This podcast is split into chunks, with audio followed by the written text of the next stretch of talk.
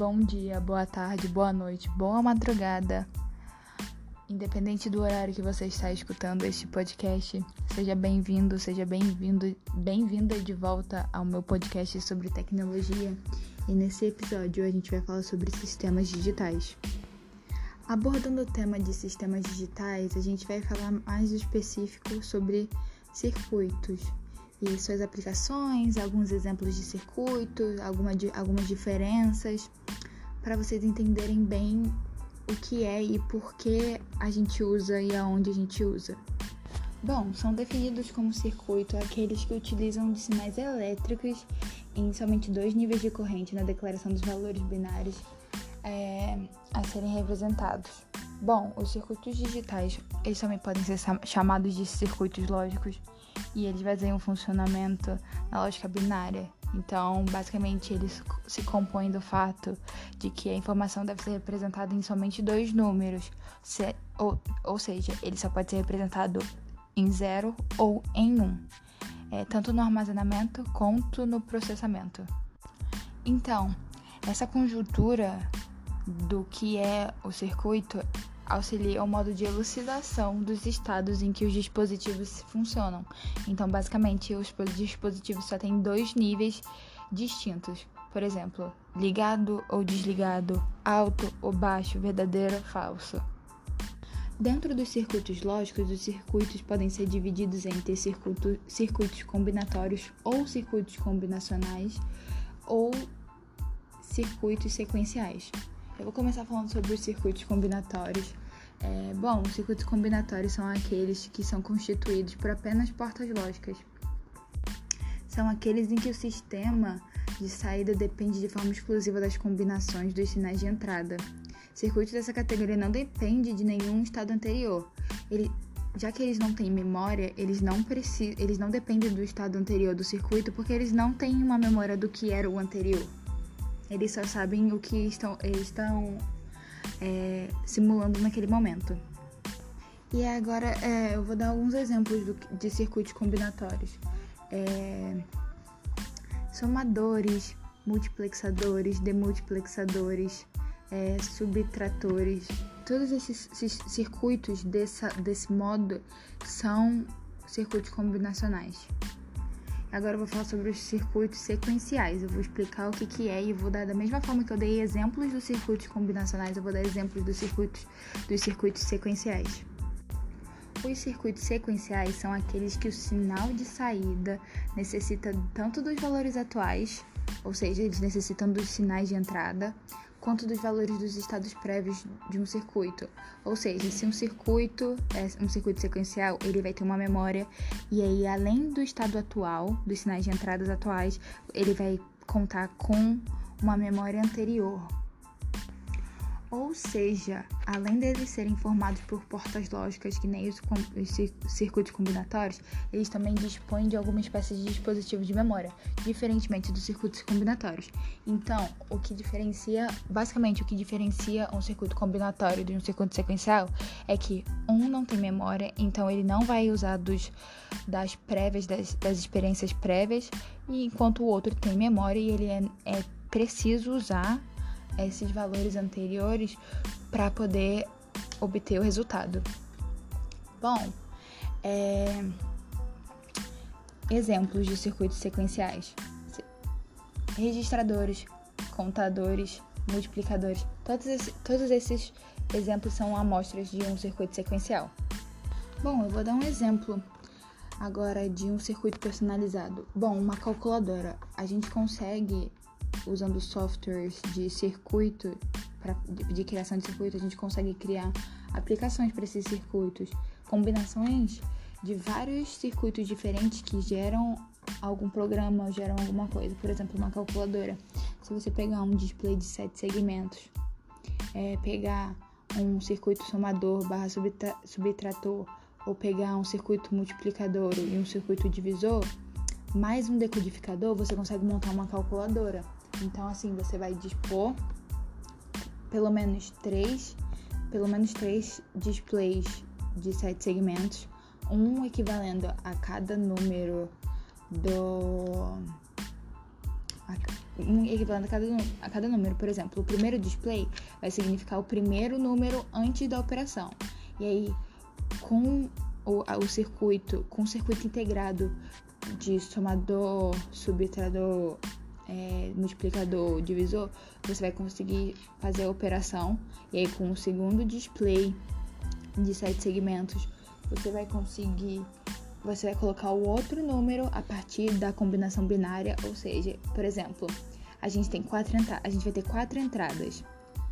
Se a entrada A tiver zero, a entrada B tiver zero, a entrada A, a entrada C tiver 1 um, e a entrada D tiver zero, a gente vai obter o número 2 num display de sequenciamento. Se, por exemplo, a entrada A, B e C tiverem zero e a D, que é a última, tiver 1, a gente vai encontrar o um número 1 e assim por diante. A gente consegue fazer várias, a gente consegue fazer várias é, combinações desses números binários que vão dar um determinado número de 1 a 9, principalmente. É, já que a gente está falando dos displays de sequenciamento, os displays de sete segmentos, desculpa, é, eu vou dar um exemplo. Displays de sete segmentos geralmente podem ser usados na você tem um micro-ondas em casa. O seu micro-ondas tem um timer. E ele é um timer que é de LED. Displays de sete segmentos geralmente são utilizados para criação desse timer do seu micro-ondas. Ou seja, na sua casa já, você já tem um circuito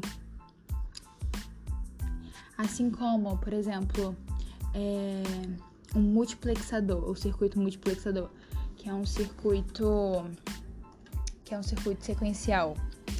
Ele é usado muito em troca de informação, porque ele consegue é, ele consegue obter as informações de duas ou até ou mais fontes de dados, só dependendo de um único canal. Então ele é muito aplicado em em telecomunicação, assim como computadores são aplicados, podem ser aplicados no seu dia a dia. Vou dar um exemplo no supermercado que você tem que contar que, que a, máquina conta quantos produtos você tem, dependendo se você tiver o mesmo produto da, da um, um produto igual, repetido. Por exemplo, você pegou quatro Coca-Colas. Ele vai contar quatro vezes o valor de uma Coca-Cola. Ele não necessariamente vai mostrar no display da, no computador do mercado quatro vezes a Coca-Cola. Ele vai botar um número 4, X e botar Coca-Cola e o valor.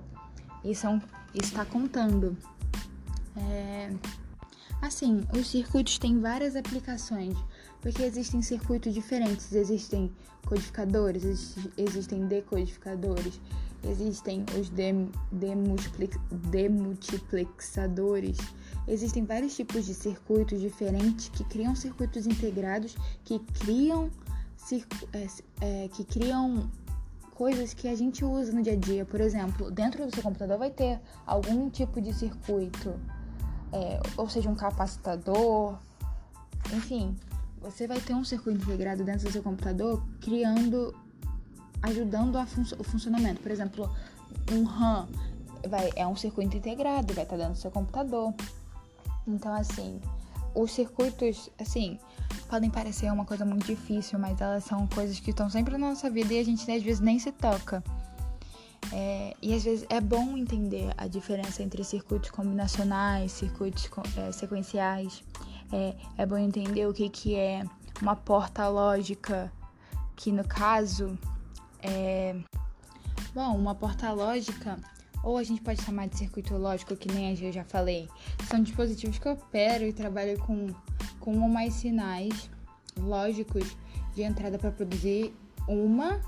Então, assim, só vai produzir uma saída. Essa porta lógica ele vai receber os sinais lógicos na entrada e vai gerar uma saída só. E eles podem gerar situações de ou falso, que nem a gente já falou, que as, as, os circuitos operam em somente dois níveis, que é, já dei de exemplo, verdadeiro falso, ligado, desligado, alto, baixo. Então, assim, a, os circuitos estão no nosso dia a dia. Assim, é importante para gente que estuda sobre tecnologia saber a diferença entre eles, alguns exemplos deles, algumas aplicações deles, porque ele está em tudo. No seu celular deve ter um mini circuito integrado que está fazendo a tela do seu celular ligar. Dentro da sua televisão vai ter um também. Tudo que, que envolve a tecnologia, o circuito tá, tá, tá ligado. Desde eletrodoméstico até dispositivos eletrônicos. Semáforo na para controlar um semáforo, é, sensores de movimento. Vou, te, vou dar outro exemplo: capacitadores. Tem várias divisões de capacitadores. E capacitadores de tensão, por exemplo, eles estão presentes no controle remoto, no sensor de movimento, no alarme do, no alarme do carro ou qualquer outro tipo de alarme. Então, tipo, os circuitos são sempre estão sempre na, na nossa vida, mesmo que a gente não enxergue eles. é importante a gente aprender um pouco sobre eles também. Porque, assim, a vida está tá cada vez mais tecnológica. É, eu espero que vocês tenham gostado desse papo. Eu vou acabando por aqui.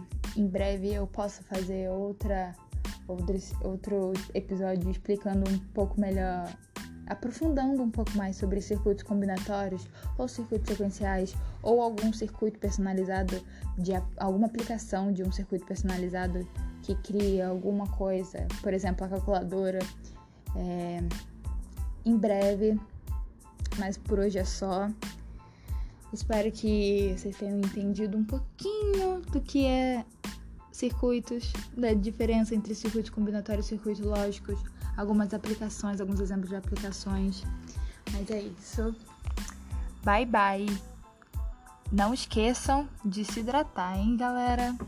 É isso. Por hoje a gente fica por aqui. Tchau!